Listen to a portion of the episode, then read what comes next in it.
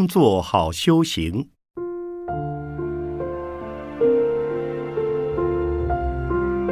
奉献工作也是菩萨精神。圣严法师著。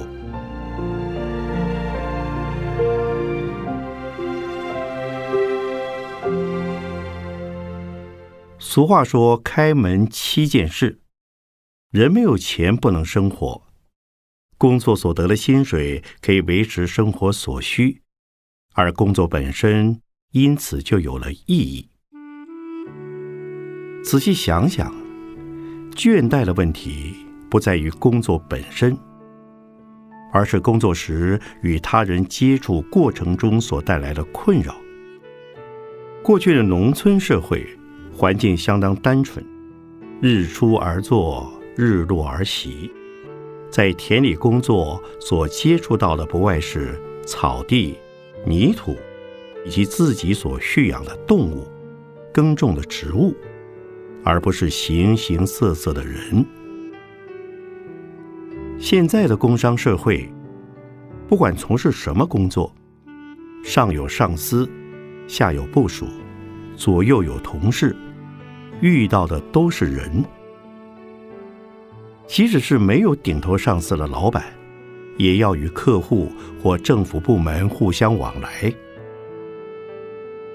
正因为人际关系复杂，所以许多人都觉得生活在现代是一件很痛苦的事，不禁羡慕起古人，只要天天种田就好了，不需要面对这么多令人头疼的问题。人和人之间相处会有问题，是因为每个人的想法、立场不同，层次也不一样。所以难免会有冲突，会起摩擦。你可曾想过，对方带给你麻烦的同时，也许你也给了对方麻烦。对方为你制造困扰时，你也同样带给对方困扰。你觉得无奈，对方也会觉得无奈。这样不是非常公平合理吗？无论从事什么工作，都是在贡献一己之力，参与这个社会的运作，不仅仅是为了领薪水、换取温饱而已。人人都是在这种情况下生活的。只要仔细观察，就不难发现，我们每天吃饭、穿衣、睡觉、走路，一切的生活资源，都是靠各行各业。许许多多的人分工合作，才能确保供应无余。也是因为这些人的辛勤工作，我们才能拥有并维持今天的生活环境和条件。因此，在一个互助合作的社会中，没有人能单独依靠自己的力量生活。不管拿不拿薪水。只要有一个人不工作，这个人就会成为他人的累赘，为别人制造负担。在人类社会的合作关系之中，我们自己就是一个组成因素，提供一份力量。所以，一个人如果放弃工作，整天无所事事，便是逃避了他的社会责任。在工作团队中，有些人智慧高，能力、技术都在水准以上，但是却和其他人拿一样的薪水。表面上看，他付出的多，却得到的少，似乎并不公平。可是换个角度想，施比受多，正是在造福人群和其他人结缘。有能力结人缘，奉献一己之力，不就是菩萨精神吗？所以，改变思考方向，心里也就释然了。如果不想做菩萨也没有关系，多做一份工作就多一分奉献，你在天国净土的功德银行里就多了一份储蓄，存的越多，福德福报就越大，这也是一种工作的所得。因此，人在社会上应该要不断成长，增进自己的能力，再以所知所能，尽一己之力来为社会服务，这就是工作的意义所在。只要有机会能让我们奉献，我们都应该感到高兴。建立服务的观念，可以帮助我们避免对职业产生厌倦感，也不再无奈。如此一来，相信每天都能工作愉快。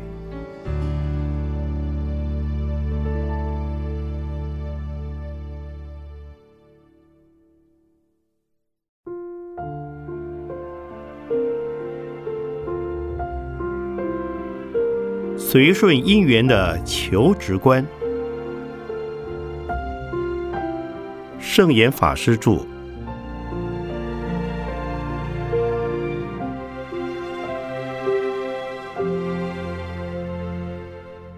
有句话说：“毕业即失业。”就业问题经常是社会新鲜人最大的困扰。在美国。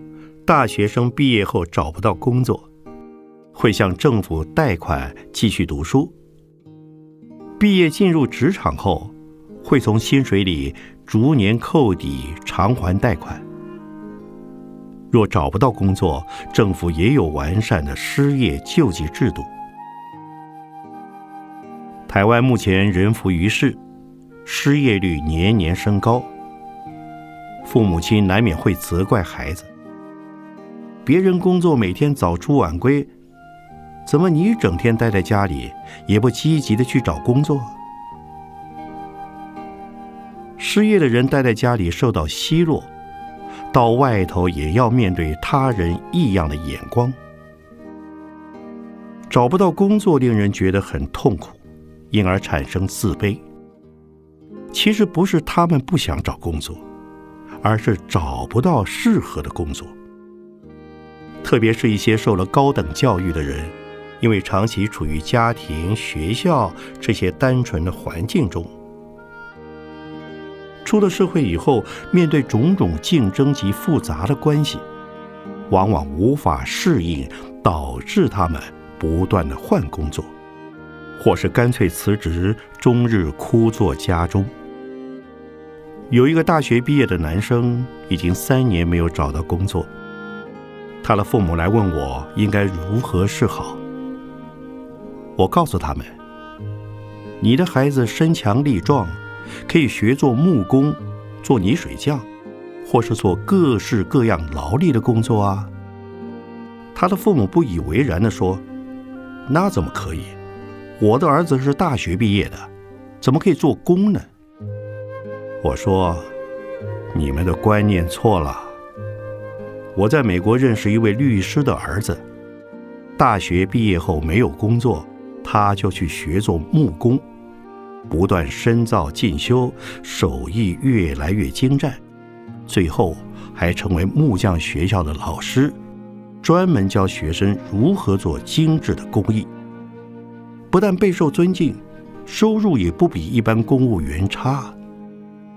大多数人都希望学以致用。但是我也看到许多人毕业后就改行。有一位毕业生大学时主修法律，结果却到邮局上班。我很好奇的问他：“学法律的人不是应该当法官、律师或检察官吗？”他回答说：“因为这些执照不容易考取，正好碰到邮局缺人。”而且我一考就考上，所以就去上班了。像这样不是也很好吗？毕业后不要急着精挑细选，有工作就先去做做看，然后一方面留心是不是有其他更适合的工作，再另谋出路。从佛法的观点来看，这叫做随顺因缘，一切事情都要因缘和合。姻缘成熟了，自然能左右逢源，想要的马上就会得到。姻缘还未成熟之前，即使你碰得头破血流，还是会到处碰壁，找不到好工作。所以，身为社会新鲜人的父母与师长，应该辅导他们建立掌握姻缘的正确求职心态，帮助他们健康面对就业市场的竞争压力。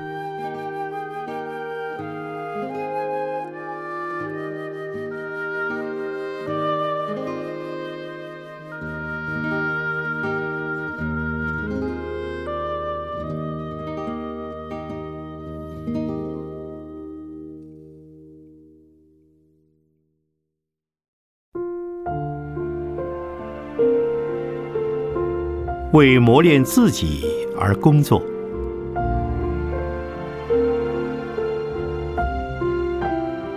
圣严法师著。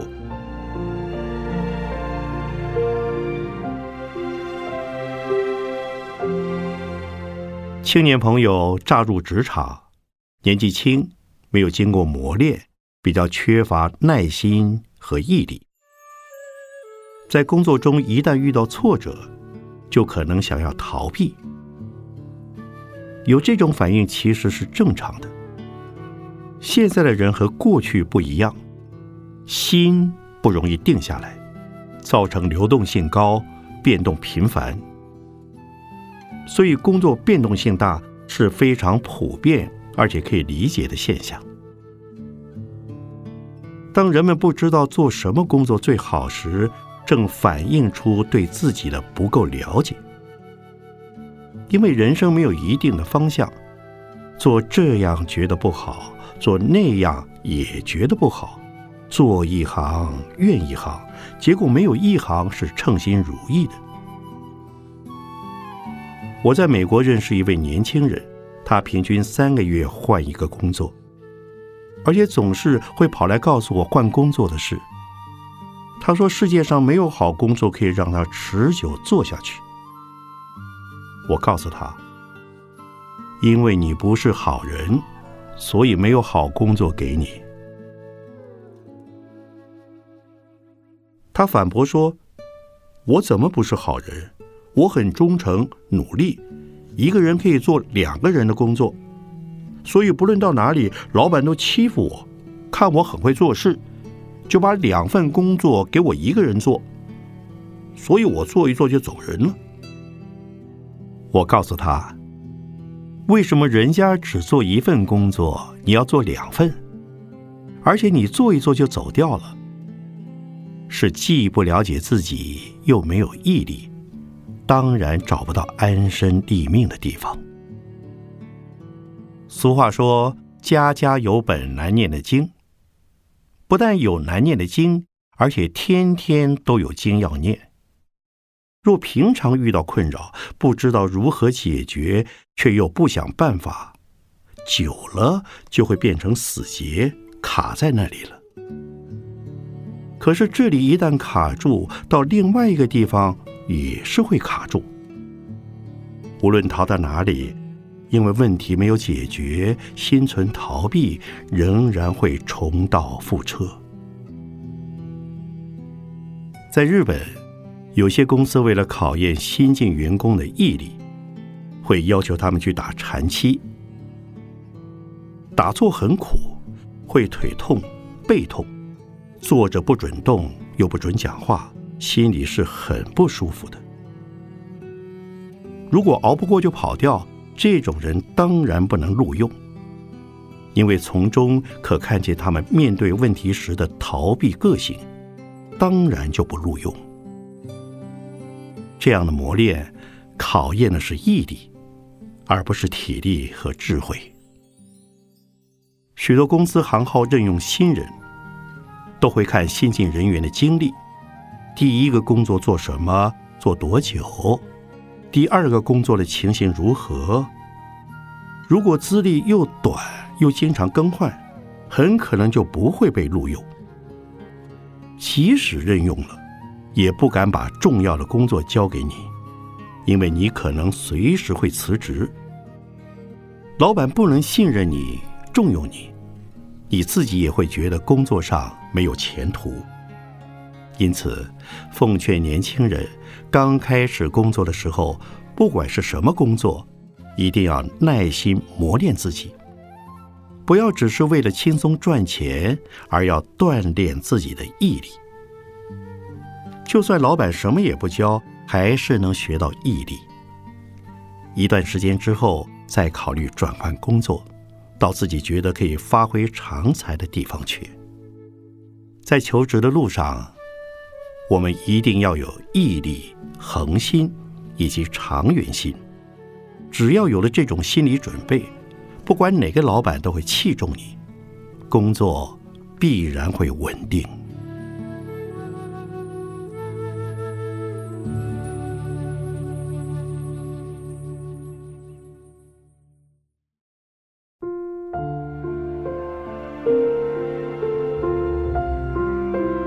有利他人的就是好工作。圣严法师著。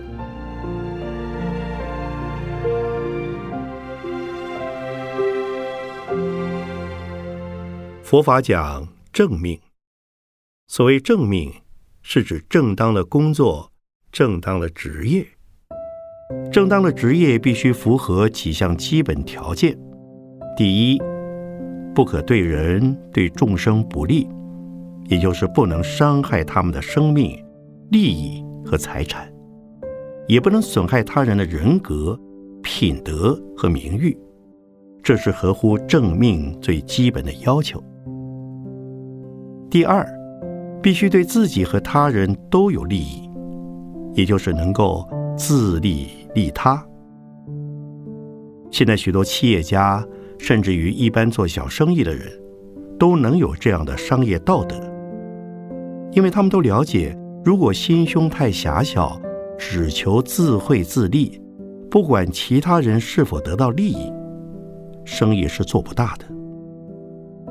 像有些广告为了促销，赚取个人利益，不断的宣传对顾客的优惠，夸大顾客的利益，说的天花乱坠。结果却是假话连篇，就不符合正命的条件。所以，要真正考虑到对顾客的利益，才算是正命。第三，不考虑自己的利益，只考虑是否对众生有利益。虽然自己在健康上、财产上都可能有点损害。但是为了利益众生，仍然愿意把自己的生命、财产奉献给社会，奉献给全世界，奉献给一切的众生。这叫做菩萨业，是大菩萨的行为，当然是正命。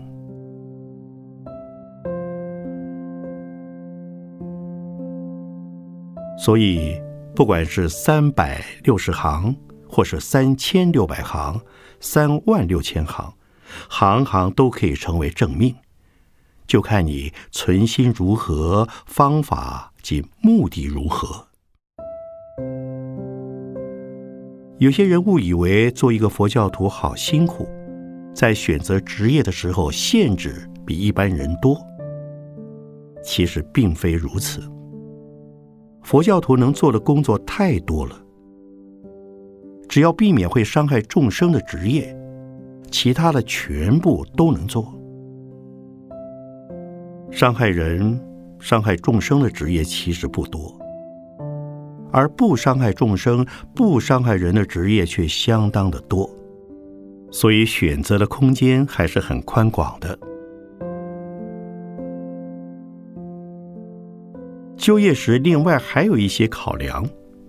譬如工作中的人事关系能否胜任，自己的志趣如何，姻缘是不是允许这样的选择？有的人非常天真，认为选了一个对自己有益的职业以后，对他人也一定有益。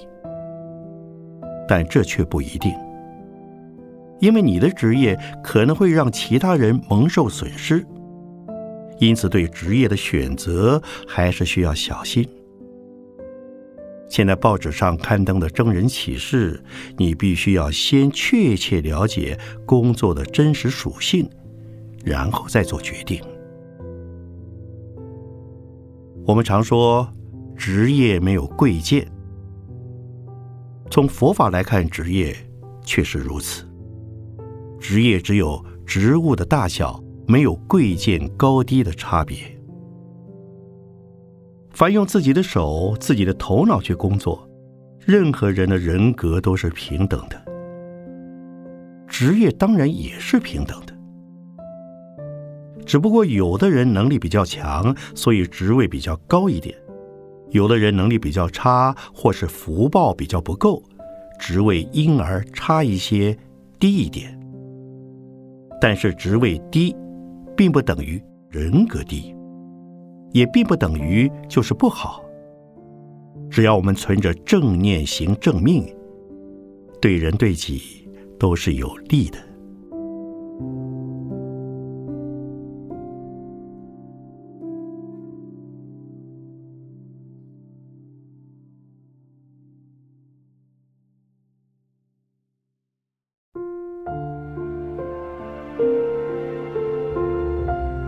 作好修行。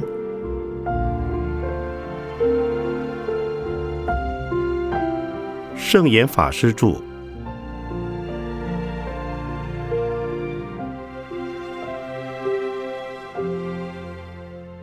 一般人对修行的认知、想象，大概只停留在打坐、念经、拜佛、闭关、打禅机等行门的修持。这其实只说对了一半。佛法讲的修行是要修正和调整我们身口意三种行为，也就是说，把我们身体的、语言的、心理的三种行为修改一下、修正一下，这就是修行。修行最要紧的就是随时随地保持念头的清净。不要存有坏念头，也不要做坏事、说坏话。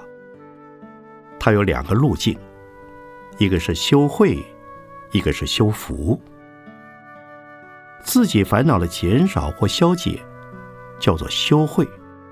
诵经、拜佛、忏悔、打坐、拜忏等方法，都可以用来反省自己，改善自己内在的观念和习气。以及内在的烦恼，帮助我们增长智慧。修慧的同时，还要修福，就是多帮助其他众生。其他的众生是谁呢？就是跟我们在一起生活、工作，跟我们共处在一个大环境之中的人。但是该如何帮助他们呢？用头脑、体能。时间、财力都可以帮助人，就是一种修行，修的是福报功德。这种功德可以帮助很多人从贫病苦难之中得到平安，得到快乐，得到幸福。如果以这个标准或定义来理解修行。其实我们在工作中就可以修行。有句话说：“身在宫门好修行。”为什么一个人在公家机关或是做政务官的时候是最好的修行时机？因为这是修善、积福、积德的大好机会。如果在法令上、政策上、执行上的方针能够多动一下头脑。多说一句恰当的话，就能够使千万人得到利益，那就是修行了。对一般人来说，在自己的工作岗位上认真负责，工作就是工作，不要一边工作一边埋怨发牢骚，或是一边指桑骂槐很不满意，这样就是敬业，就是修行。反之。如果懈怠草率，做任何事都觉得懒洋洋的，就不是修行了。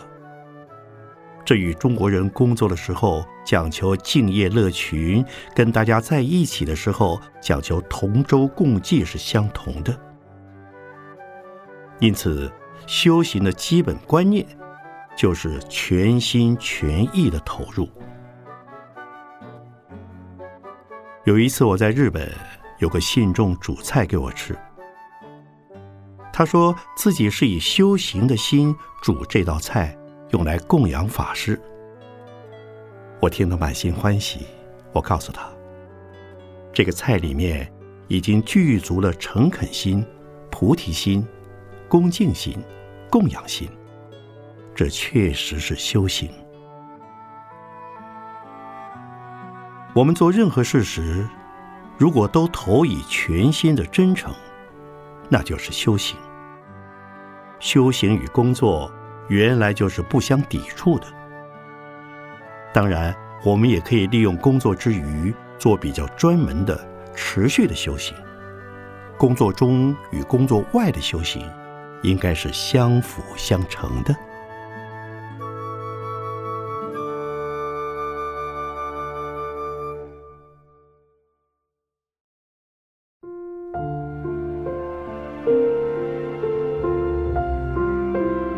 谈年轻人创业，圣严法师著。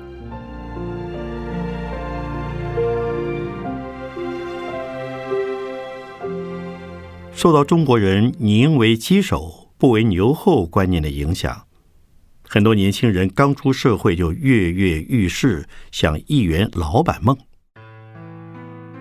其实，年轻人毕业后马上创业无可厚非。像美国的地产大亨川普，早在学校时期便已经开始做生意、投资房地产，后来成为一位非常成功的企业家。他成功的因素，除了头脑好、脑筋动得快、看得准之外，运气好也是原因之一。因为当时的环境成熟，能够允许他这样做，所以如果因缘许可，而且自己的眼光又准确，能够一出社会就马上创业，是非常好的事。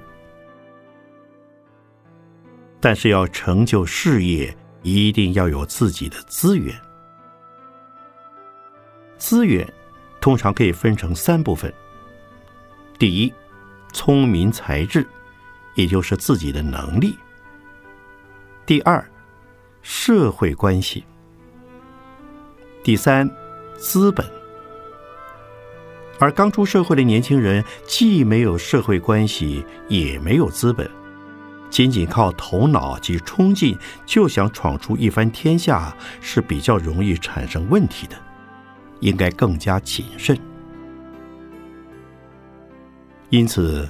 对大多数的人而言，我想还是应该先从公司基层做起，脚踏实地，慢慢的累积经验及专业知识，直到成为部门的主管，能够独当一面，有足够的能力、人脉及方法来经营一个事业之后，再考虑出来创业，这样会比较恰当。有许多老板。就是出身于大公司的管理阶层，他们在专业领域中已有多年的相关经验，并拥有一定的社会关系网络。具备这些基础后再出来创业是比较安全可靠，也是比较踏实的。创业时，三种资源不一定需要同时具备。有的人或许没有资本，可是他有头脑。也有良好的社会关系，同样可以闯出一番事业。更甚者，有人什么都不会，仅仅凭着一股初生之犊不畏虎的勇气就出来创业，也有可能拥有自己的一片天空。但是这种运气并非人人都有。佛法中强调因果，个人有个人的福报及因缘。这是由个人在无量过去世所做的功德累积而来，部分在这一生结的果。福报大了人，进入社会后就能常常遇到贵人及好的时机。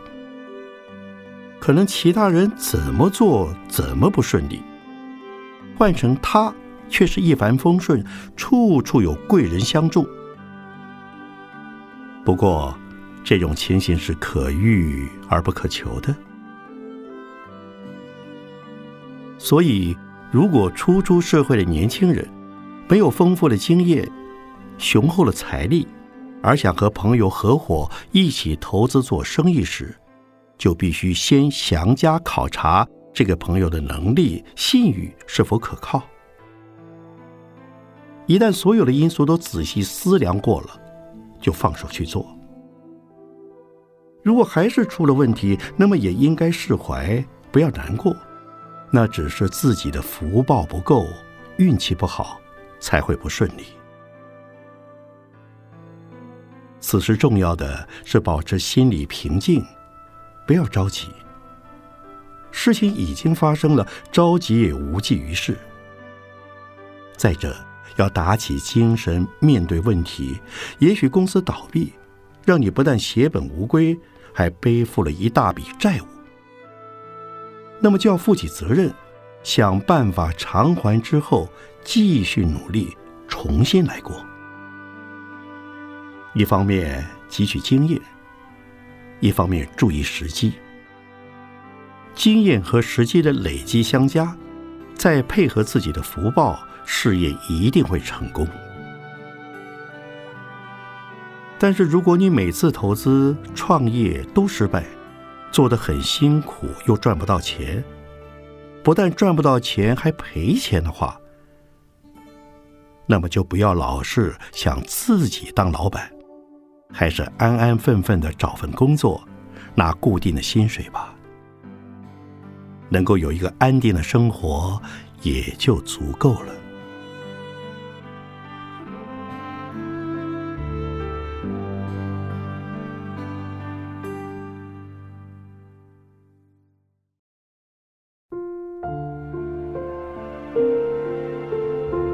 工作不只是保住饭碗。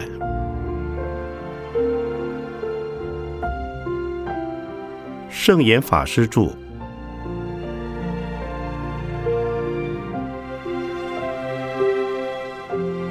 什么是现代人应该有的正确、健康的职业道德观念呢？时下有些年轻人只把职业当成谋生的饭碗，在这种观念的影响下，每当有额外工作时，有些人可能会这么想：反正我现在饭也够吃了。衣服也够穿了，房子也有得住，大不了比别人吃差一点，穿差一点，住差一点，而我也不指望这一辈子能发什么大财，干脆休息算了。因此要他加班，他不愿意；能够少做一点工作，他就尽量少做，逮到休息的机会，他绝不放弃。另外。有些人则是从十几、二十岁开始工作，工作二十到二十五年之后，不过四十来岁就退休了。拿了退休金以后，过起退休生活，开始养老。因为他已经心满意足，觉得钱已经赚得够多，生活还过得去，要那么多钱做什么？工作对他而言，只是为了谋生。既然发不了大财，想升迁也升不上去，就干脆提早退休好了。这种心态也不是健康的工作观念。对一个学佛的人而言，工作不仅仅是为了赚取生活费用，也不是为了追求名利，或是希望得到他人的赞叹嘉奖。工作就是工作，工作本身。就是自我生命的责任及权利，也正是生命的意义、价值所在。只要活着一天，就要工作一天，否则这个人活在世界上就跟毛毛虫一样，不像个人了。每个人都有他存在的特殊意义，那就是一种努力奉献他人的精神。我常常鼓励许多年届中年的在家居士，如果物质生活已经没有困难，应该利用多余的时间投身各种公益、慈善、社会福利事业的义务工作，付出自己的时间和精力，所得到的是身体及心理的健康。因为在做义工时，我们不志不求，不为了得到什么，只是单纯的奉献自己。想想看。有那么多人因为你做义工而得到好处，得到帮助，这是多么有价值而令人欢喜的事。正在工作岗位上努力的人也应该建立这种观念。不管有没有升迁机会，不管薪水有没有增加调整，为了自己的身心健康以及为了服务社会，我们都应该奉献一己之力。进行工作，奉献不能以薪水多寡来衡量。这一份薪水只是工作所得到的一部分回馈，代表的是人家对我们的感谢。工作的代价绝不能以一小时几块钱来计算的。工作的目的只是为了奉献，为了服务。如果能以这种心态来从事任何一项工作，一定可以全心投入、全力以赴，会很欢喜、乐意的把每一件来到手上的工作都做得很好。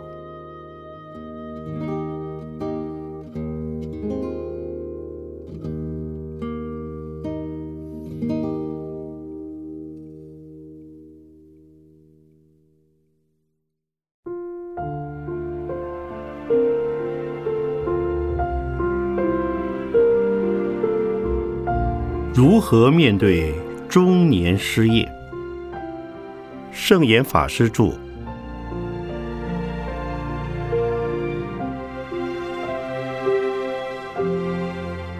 最近几年来，失业率逐年上升，很多人都说与经济不景气有关。其实，人力需求减少的因素很多，不一定是因为公司经营不善。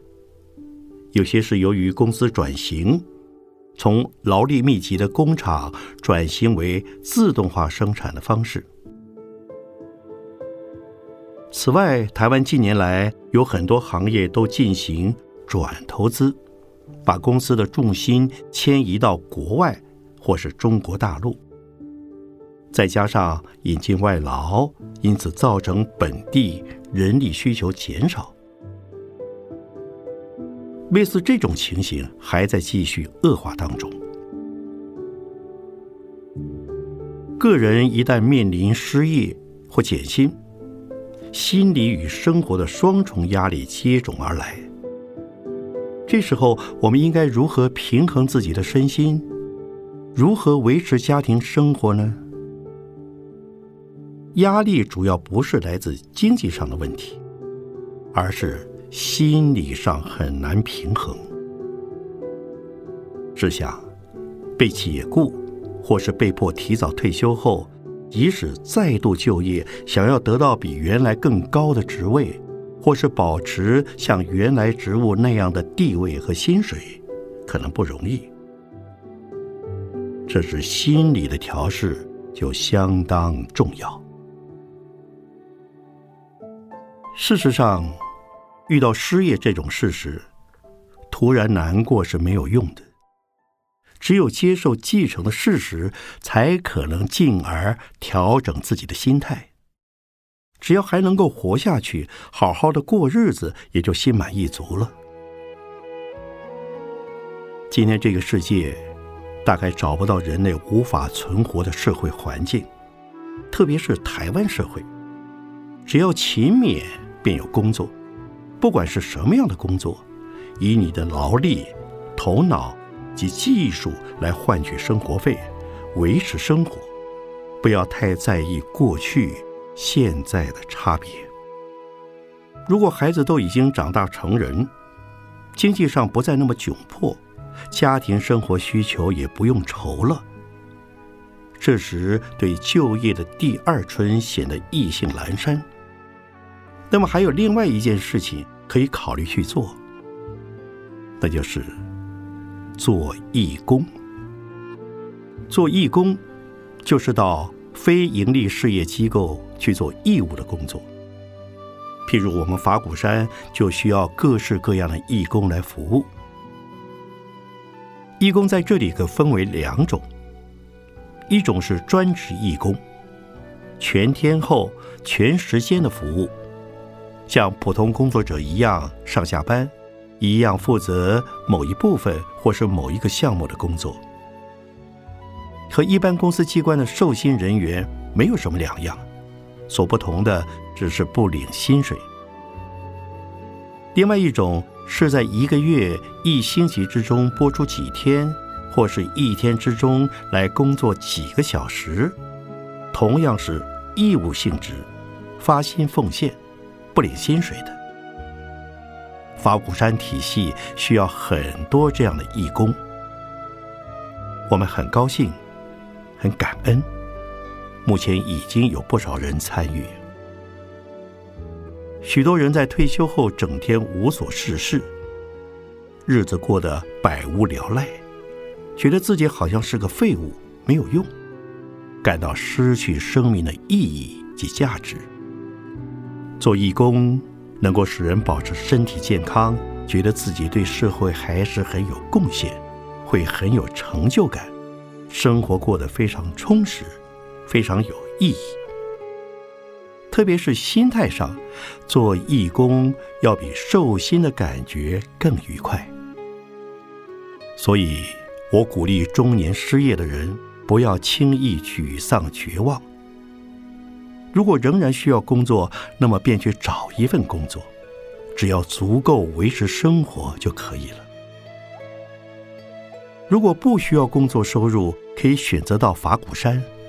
或是其他非营利事业单位做义工，生活还是可以经营的相当精彩。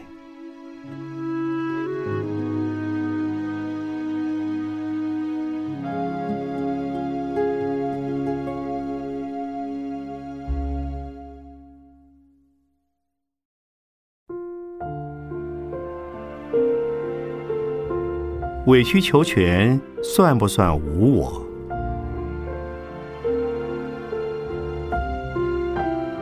圣严法师著。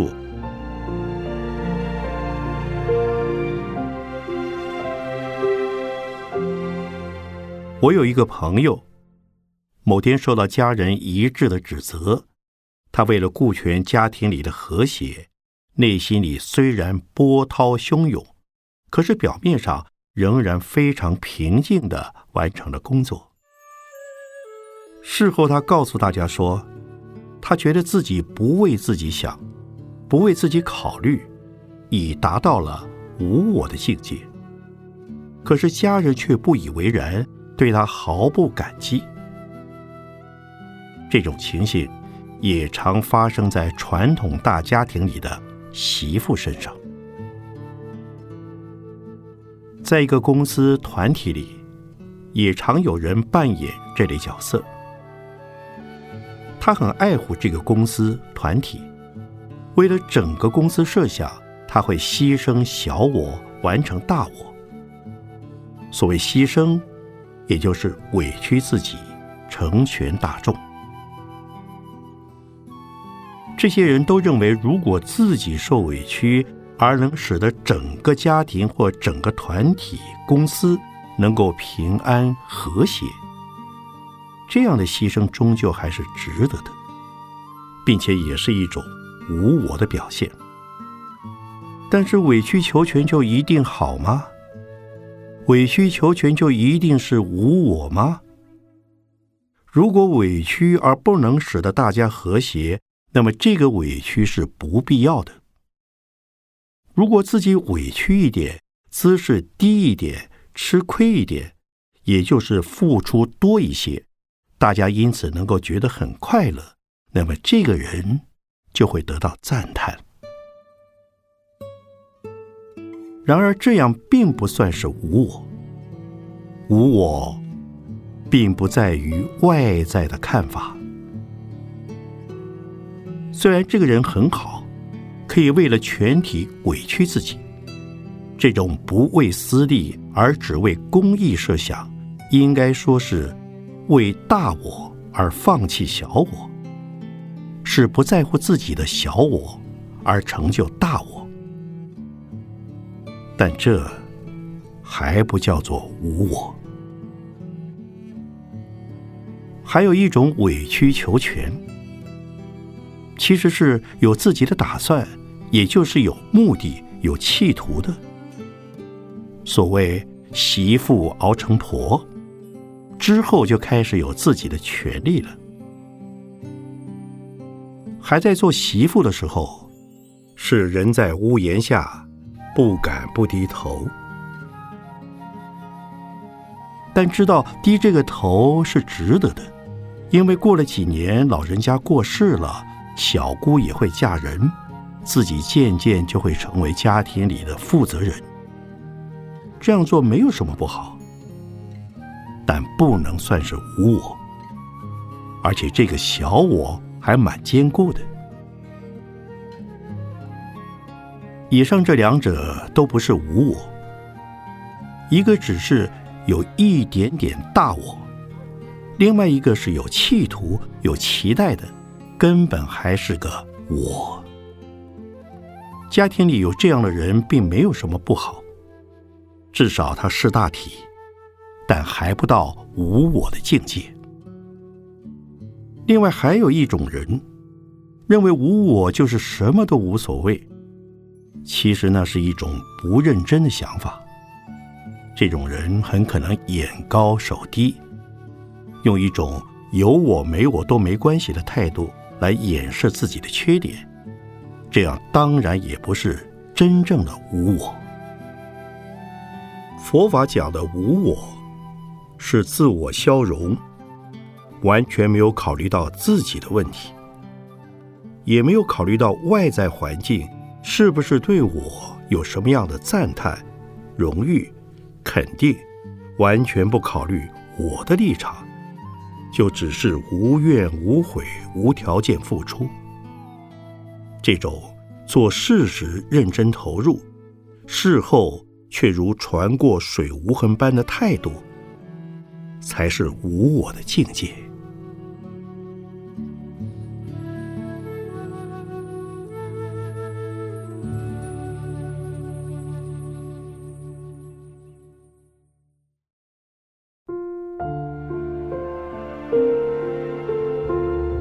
忙的快乐，累的欢喜。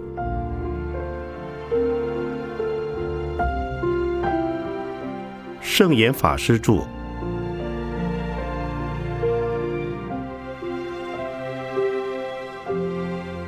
我常勉励人：忙忙忙，忙得好快乐；累累累，累得很欢喜。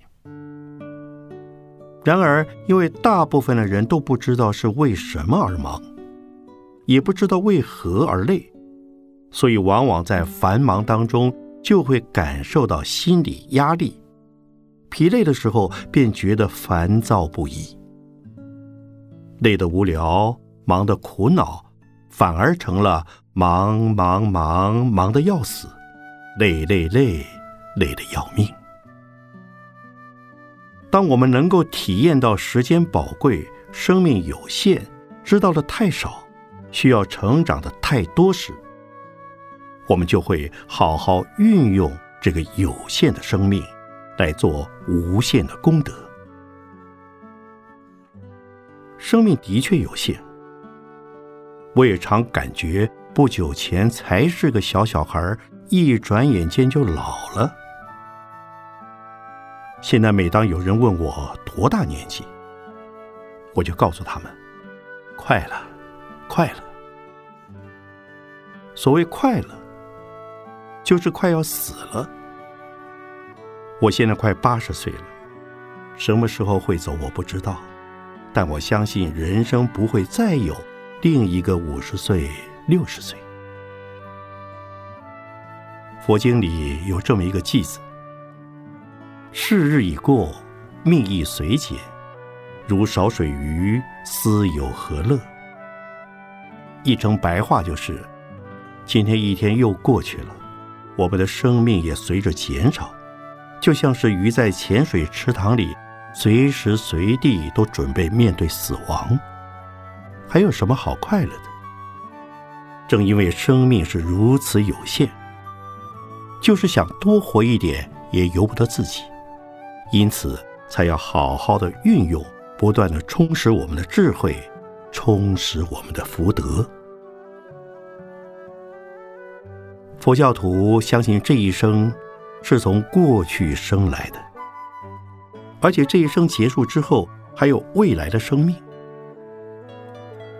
我们这一生已经够麻烦、够辛苦的，既然好不容易生而为人，那么就应该善加把握，多做功德，储蓄智慧和福德的财产，以求未来会比现在更好。这就好像告诉我们，要趁年轻的时候努力工作。多赚钱，多储蓄，才能有养老的本钱。老本越多，年老的时候就越有保障。所以，我们必须充分利用时间，奉献自己，帮助他人，服务他人，照顾他人，关怀社会。我常说，盲人时间最多。勤劳健康最好。忙碌的人因为珍惜时间，就会善用时间，反而会有时间。一个勤劳的人，身体健康一定良好。若希望自己活得健康快乐，就应该忙。希望在人生过程中多储蓄福德和智慧，更需要忙。虽然有时看起来好像不是为了自己而忙，所谓为谁辛苦为谁忙，乍看好像忙得很冤枉，很不值得，仿佛是白忙一场。以佛教的观念来说，这种想法并不正确。我们的观念是，忙是为自己忙，即使你的这一生在他人眼中看来什么也没得到。但还是得到了功德，这是智慧以及福德的功德。